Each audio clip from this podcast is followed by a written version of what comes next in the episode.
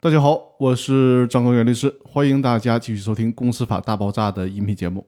这一期呢，跟大家继续聊解散清算和破产清算的区别。第三部分，解散清算和破产清算的第三个区别就是清算人的选任不同。解散清算是由公司按照公司法的规定来确定清算人，只有在特殊情况下，才由人民法院指定清算人。这个特殊情况就是指超过法律所规定的期限，依然没有成立清算组进行清算的。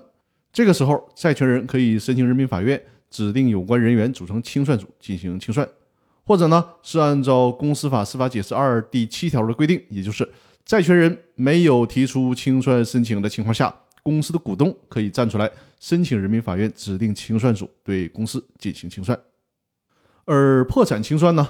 是按照企业破产法的规定，法院呢从法定的人员范围之内，依据法定的程序和方法来选任破产管理人。那么哪些是法定的人员范围呢？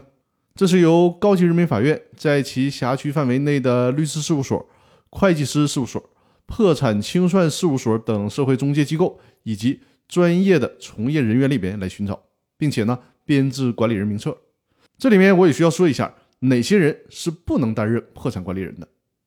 第一种是因职业经营当中故意或者重大过失行为受到行政机关、监管机构或者是行业自律组织行政处罚或者是纪律处分，也就是说，从受到处分之日起的三年之内是不能担任破产管理人的。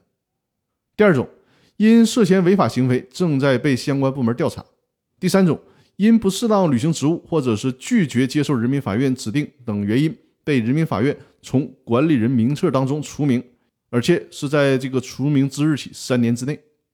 第四种，缺乏担任管理人所应具备的专业能力。第五种，缺乏承担民事责任的能力。第六种，人民法院认为可能影响履行管理人职责的其他情形。这就是解散清算和破产清算的第三个区别。清算人，也就是干清算这个活的人，这个人选上的一个重要区别。关于解散清算和破产清算还有区别，我们下期接着来聊。感谢大家的收听。